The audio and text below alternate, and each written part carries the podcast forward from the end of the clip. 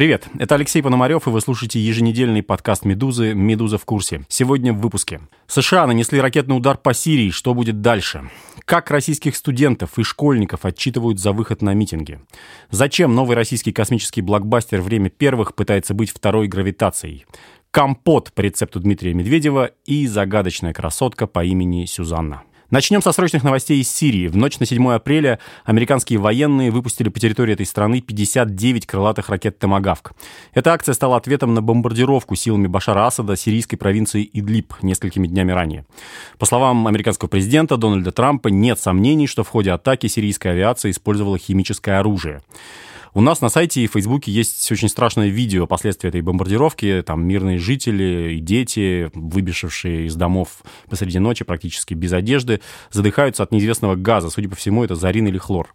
Официальный Дамаск применение химических боеприпасов категорически отрицает, а российский МИД попытался объяснить жертвы среди мирного населения тем, что сирийцы попали бомбой в склад химических боеприпасов. Так или иначе, в ответ на бомбардировку Идлиба силами Асада, США впервые за 6 лет военного конфликта в Сирии решили столь масштабно в него вмешаться. Целью американского ракетного удара стал военный аэродром Шайрат, с которого предположительно и вылетели сирийские самолеты, несущие химическое оружие перед атакой в Идлибе.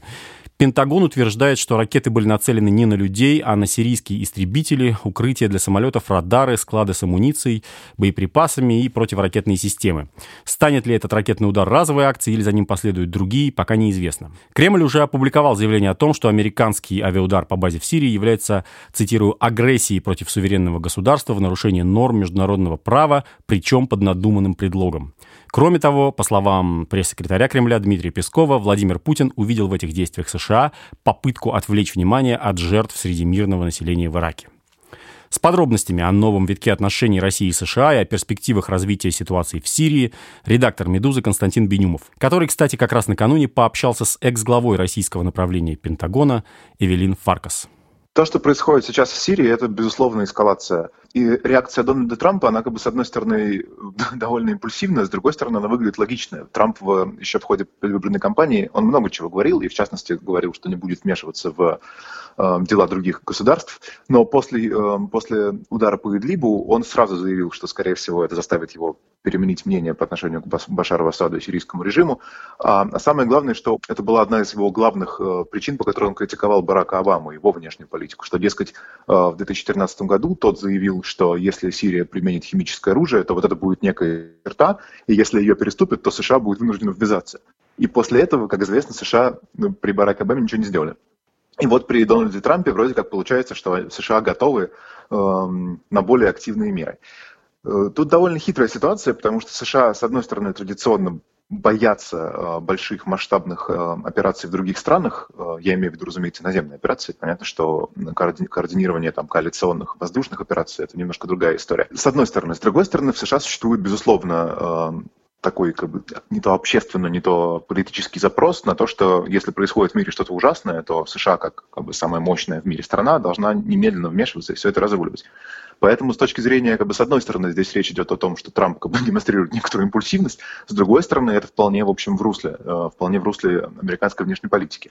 Безусловно, есть э, большие как бы, опасения в том, что это означает для отношений России и США. Во-первых, э, химическое оружие в 2014 году было довольно важной историей и с участием России тоже, потому что тогда речь шла о том, что Башар Асад уничтожит химическое оружие, и вроде как Россия должна была договориться, проконтролировать. И действительно, там были инспекторы, и действительно, там были комиссии, которые постановили, что нет больше химического оружия в Сирии. Это была большая дипломатическая заслуга России. Теперь получается, что либо что-то изменилось, а, либо было какое-то оружие, которое не уничтожили, либо просто изменился территориальный какой-то расклад, и под власть Башара Асада попали территории, где какое-то химическое оружие находилось, которое тогда, на момент э, договоров об уничтожении, просто-напросто Асад не контролировал, либо Россия чего-то не доглядела. В любом случае, это как бы немножко бросает тень на вот эту вот большую, на большую дипломатическую победу России в 2013 году. Есть момент, что Россия, которая была настроена, по крайней мере официально, да, что США перестанет вмешиваться в, в, в дела других стран и отношения с Россией нормализуются, понятно, что это немножечко сейчас не подтверждается. В ходе вчерашнего разговора, о котором э, упоминалось раньше, да, в, я вчера разговаривал с э, бывшей главой российского направления в Пентагоне при Бараке Обаме, который заявил, что да, действительно США нужно активнее действовать в Сирии. И как бы при Обаме это тоже был серьезный вопрос. Его администрация разделилась примерно пополам. Нужно воевать, не нужно воевать. Так вот, она заявила, что да, нужно, и действительно буквально через несколько часов э, э, был нанесен этот самый ракетный удар. Эвелин Фаркас, она также сказала, что пока что никакой определенной политики американской по отношению к России еще не сформировано. Просто не успели назначить людей, которые будут ей заниматься, и что-то проработать. Самое интересное э, в ближайшее время произойдет 12 апреля, когда в Россию приедет в Москву с визитом госсекретарь Рекс Тиллерсон. И, безусловно, конечно, вот тогда уже будут обсуждаться и российско-американские отношения, и то, как Сирия на них влияет.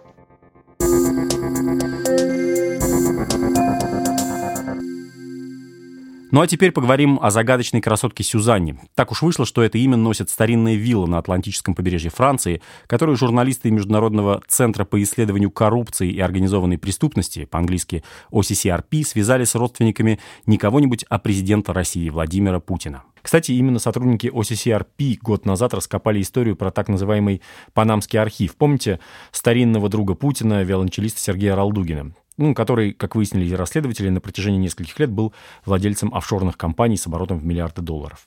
Так вот, в новом расследовании OCCRP тоже фигурируют крупные суммы, а история эта началась с того, что президент России и его супруга Людмила развелись. Людмила Александровна а, отстояла вахту 8 лет, уже 9 даже, да? 9 лет. Ну, так что, а, в общем, это общее решение. Да, я присоединяюсь к словам Владимира Владимировича. Это действительно было нашим общим решением. Э, и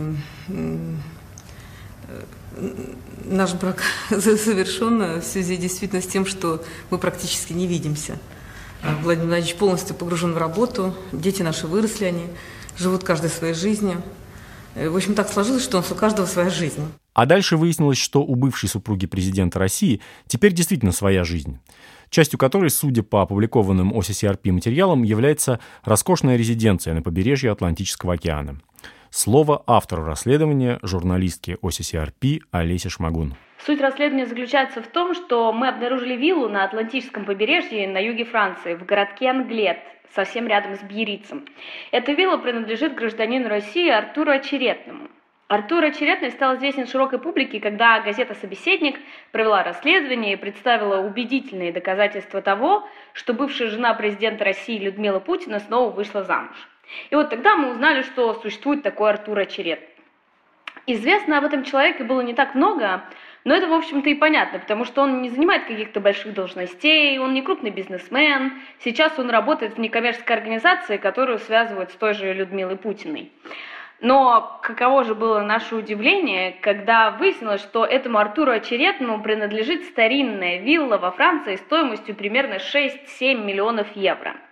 Он купил ее в декабре 2013 года, как показывают документы, которые мы получили во Франции, то есть э, спустя примерно полгода после того, как Владимир и Людмила Путины объявили о своем разводе. Соответственно, возникает вопрос, откуда деньги на такую шикарную недвижимость? И мы стали искать по открытым источникам, какие доходы очередные получал за последнее время. И объяснить происхождение 6-7 миллионов евро на виллу во Франции мы так и не смогли. Потому что, например, все бизнесы, которые у него были, они, скажем так, не были особо успешными. И как раз к 2013 году все три его компании были ликвидированы, причем по решению налоговой, которая принимает такое решение, когда компания перестает вести какую-либо деятельность. То есть можно сказать, что на протяжении года и даже больше эти компании не делали вообще ничего. А еще интересно, что буквально в нескольких километрах от виллы Сюзанна, которую нашли мы, стоит еще одна вилла. Она принадлежит семье предполагаемой дочери Владимира Путина Екатерине Тихоновой. Мы даже провели с фотографом такой эксперимент, засекли, сколько занимает путь на машине от одной виллы до другой. Получилось примерно 7 минут. И даже с этого утеса, где расположена вилла Тихоновой, можно разглядеть виллу, которая принадлежит Артуру Очеретному. То есть получается, что родственники президента активно осваивают э, недвижимость, дорогую недвижимость в Биерице, э, в городе, который любила еще российская аристократия в царские времена. Только вот если судить по налоговым декларациям, Совершенно непонятно, откуда они берут деньги на ее приобретение.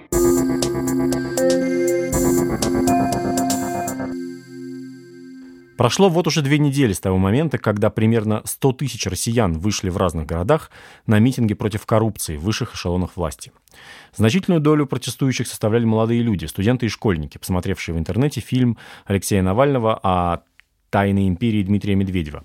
В некоторых учебных заведениях еще до митингов проводили профилактические беседы с учащимися, пытаясь отговорить их от участия в протестных мероприятиях. Однако это имело обратный эффект. Выложенная брянскими школьниками запись подобного политпросвета на уроке только подтолкнула многих других учащихся выйти на митинг. А после 26 марта это обернулось волной записей из разных учебных заведений, где педагоги отчитывали учащихся за их политическую позицию. Эти истории мы уже обсуждали в наших предыдущих подкастах, но сегодня хочется сосредоточиться на непубличной стороне, на разговорах, которые происходили не в учебных аудиториях при всех, а в кабинетах. В кабинетах завучей, деканов, психологов и так далее. Вот такую запись прислал нам ученик одной из школ Ростовской области. Это фрагмент его разговора с завучем. Ты ездил куда-то? Ну, допустим. Что ты видел? Я видел людей, единомышленников, которые так же, как и я, против, против а, существующей власти, которая растаскивает Ну, а наши деньги по карманам. А власть разве не против коррупции? Валерий, Нет, власти есть коррупция. Посмотри, что эксперт, что ли? Да. Нет. Я ознакомлен, осведомлен в этом. Очень далеко тебе еще. Получи образование, поработай сначала вот отсюда. Вот так. Не надо так делать. Так ты живешь в государстве, в котором нет войны. И этому Путину, я думаю, еще на 10 созывов, э, срока собирал. Чтобы он еще больше своровал денег. Да ты что? А ты не своруешь. Я Я про не себя ничего не говорю. Меня будут представлять кандидаты, понимаете? Меня Какие? и единомышленников. Горлопланы, вот у которого ходит. Навальный.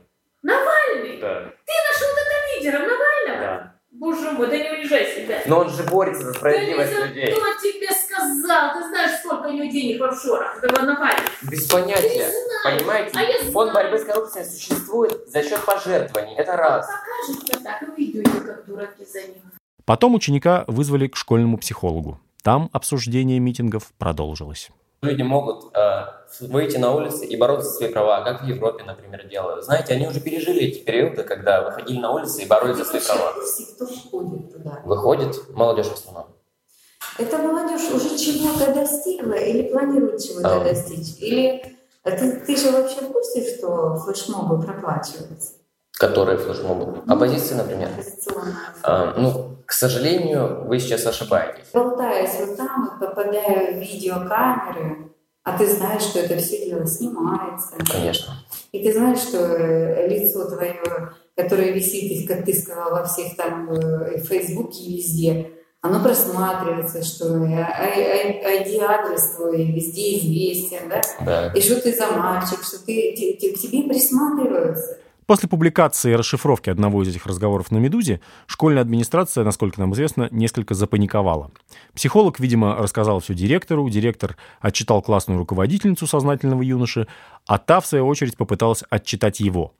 Но, как можно догадаться, без особого успеха. И вот еще одна история, и тоже с юга России. В Южном федеральном университете, который находится в Ростове-на-Дону, одну из студенток вызвали в деканат. Администрация через социальные сети отследила, что девушка могла принимать участие в митингах оппозиции. И хотя митинг э, студентка в силу обстоятельств пропустила, ей пригрозили отчислением за участие в оппозиционной группе ВКонтакте, а также потребовали, чтобы она пришла на урок политической грамотности.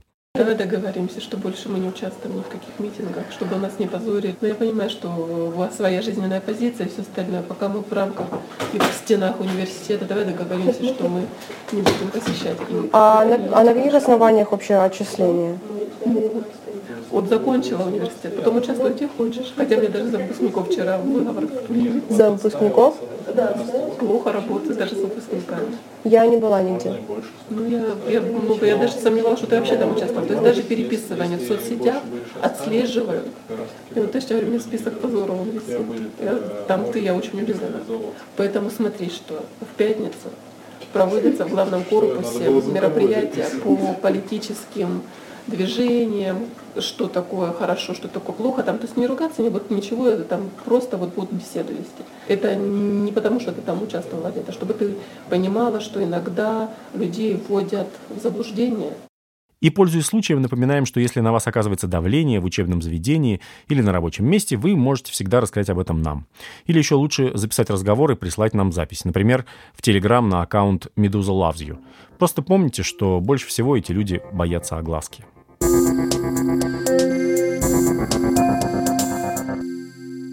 Помимо давления на участников митингов, хочется сегодня обсудить и другие их последствия. Ну, во-первых, месяц спустя после выхода фильма «Он вам не Димон» расследование ФБК прокомментировал, наконец-то, сам Дмитрий Медведев. Причем фамилию Алексея Навального он называть не стал, но напомнил о его судимости. И, конечно же, обвинил в корыстных интересах. Давайте послушаем премьер-министра. Делается все так, по принципу такого компота. Значит, вот э, берут там всякую разную муть, э, чушь всякую собирают, значит, про, там, ну, если касается это меня, там, про моих знакомых людей, про людей, про которых я вообще никогда не слышал, про какие-то места, где я бывал, и про какие-то места, о которых я тоже никогда не слышал, там собирают какие-то бумажки, фотографии, одежду, потом, значит, создают вот такой продукт и предъявляют его. Разобраться в этом, естественно, человеку, который это смотрит, довольно сложно, а если еще за это хорошо заплачено, то продукт получается достаточно добротный. А, и все бы ничего, если бы за этим не стояла вполне определенная история. История, заключающаяся в том, чтобы постараться вытащить людей на улицы и добиться своих политических целей. А политические цели совершенно очевидные. Вот даже а, тот персонаж, видимо, о котором вы говорите, он а, открыто говорит, значит, вот все плохие, изберите меня президентом. Так, без всякого стеснения. И для этого тащит на улице людей, причем очень часто несовершеннолетних, что, на мой взгляд, вообще практически преступление, и делает их заложниками собственной политической программы. Причем персонаж этот, как известно, судимый. И э, в этом плане никаких иллюзий быть не должно. Но тем не менее, через социальные сети э, молодежь вытаскивают. Эта молодежь выходит определенными лозунгами, причем выходит, к сожалению, с нарушением закона. То есть, по сути, их подставляют под правоохранительную машину. А они из-за этого потом страдают. Это бесчестная позиция, это просто способ достичь собственных шкурных целей. Я по-другому это охарактеризовать не могу. Что же касается моего персонального отношения к этому, но, знаете, а, у меня в целом нервы крепкие, иначе бы я не мог работать на тех должностях, на которых я работаю, и когда я президентом работал, правительстве, когда я работал, если я каждый раз бы реагировал на подобного рода нападки, на подобного рода провокации, то у меня просто бы не хватило на нормальную работу. Поэтому у меня позиция в этом смысле совершенно простая. Я продолжаю работать, делать свое дело. И это моя ответственность перед гражданами Российской Федерации. Обличительная речь главы правительства, произнесенная, что примечательно, на предприятии «Тамбовский бекон», вызвала просто шквальную реакцию в соцсетях. Не иссякали шутки вокруг словосочетания чуши какие-то бумажки. Например, кто-то предположил, что Медведев имел в виду пенсии россиян. А также, конечно, очень много мемов сделали про компот. А компот? Компот. И даже само словосочетание «тамбовский бекон», если набрать в Яндексе слово «тамбовский», вылезает на втором месте после классического «тамбовский волк». В общем, что можно сказать? С точки зрения поблизости, Дмитрий Анатольевич – это успех чем Медведев оказался прав, так это в том, что несомненного политического успеха после публикации расследования ФБК и митингов добился Алексей Навальный, пока еще, к сожалению, находящийся в следственном изоляторе за сопротивление полицейским при задержании. Тем не менее, по данным Левада-центра, опубликованным 6 апреля, рейтинг Навального за март 2017 года вырос примерно вдвое. Причем речь идет не только о простой узнаваемости политика, но и о том, что за кандидата Навального сейчас готовы проголосовать примерно 10% россиян. Недурно, прямо скажем. В прошлом экстренном выпуске нашего подкаста мы подробно говорили о теракте в Петербурге. 6 э, апреля в рамках расследования уголовного дела о взрыве в метро были задержаны 8 человек, шестеро в Питере и двое в Москве. И еще одна важная сторона. В больницах по-прежнему остаются десятки пострадавших от взрыва. И вот последние данные Минздрава на этот счет. К настоящему моменту в медицинских учреждениях Санкт-Петербурга продолжают оставаться 55 пострадавших в результате взрыва в метро. Состояние троих из них оценивается медиками как крайне тяжелое, еще шестерых как тяжелое. Одновременно с этим началась выписка пострадавших в связи с улучшением самочувствия. Вчера был выписан один человек, сегодня до конца дня будет решен вопрос о выписке еще одного пострадавшего директор Департамента общественного здоровья и коммуникации Минздрава Олег Салагай.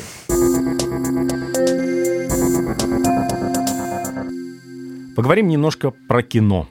6 апреля вышел в прокат потенциальный блокбастер «Время первых» режиссера Дмитрия Киселева, рассказывающий о первом выходе человека в открытый космос, который осуществил советский космонавт Евгений Леонов. В главных ролях снялись э, Евгений Миронов и Константин Хабенский, знаковые российские артисты. Товарищ генерал, старту готовы.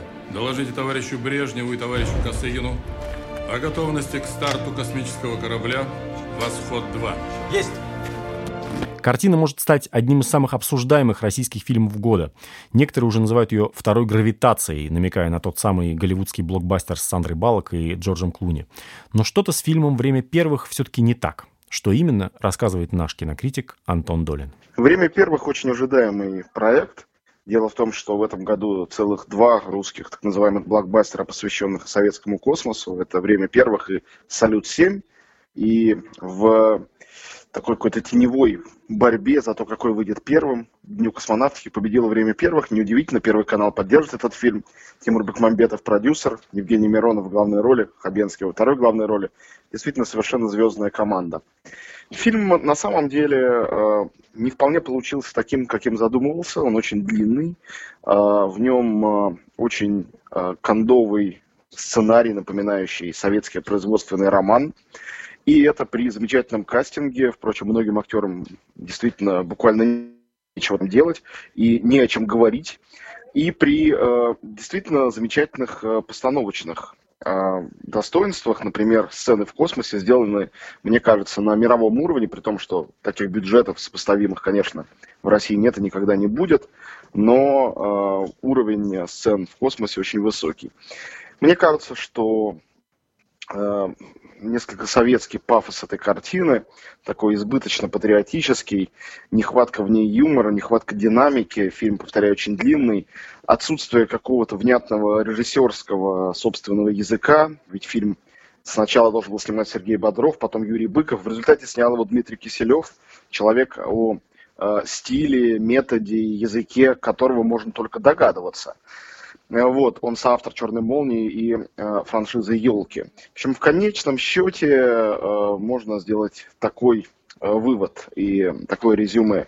Этот фильм не во всем получившийся, не во всем удачный, тем не менее амбициозный, большой. И э, если его смотреть, то только на очень большом экране, в очень хорошем качестве, чтобы оценить постановочный уровень э, нескольких по-настоящему удавшихся сцен, которых, к сожалению, в этом фильме не так много, как хотелось бы. Время первых позиционируется многими как вторая гравитация.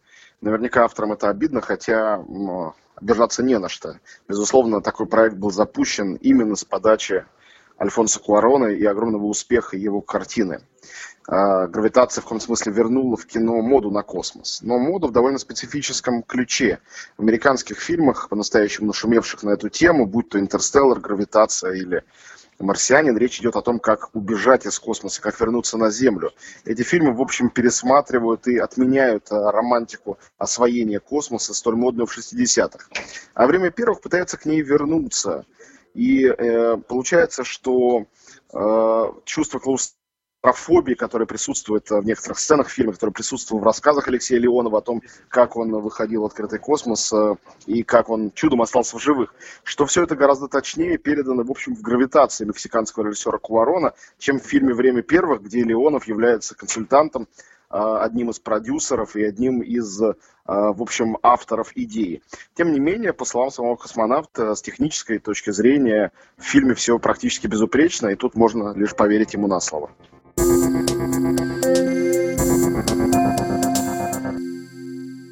Ну и напоследок хочу извиниться за некоторую неточность, которую мы с коллегами Бергом и Страховской допустили в прошлом выпуске нашего еженедельного подкаста. Говоря о реабилитации мужчин, склонных к домашнему насилию, мы ошибочно сузили профиль кризисного центра для мужчин, который открылся в Астрахани. Конечно же, он не посвящен только лишь тем, кто бьет своих близких, а предоставляет мужчинам самую разную психологическую помощь в самых разных ситуациях. От проблем на работе до последствий перенесенного инфаркта. В общем, еще раз просим прощения, заговорились. С вами был Алексей Пономарев, «Медуза в курсе». Спасибо студии Gentle Music, которая нас сегодня приютила.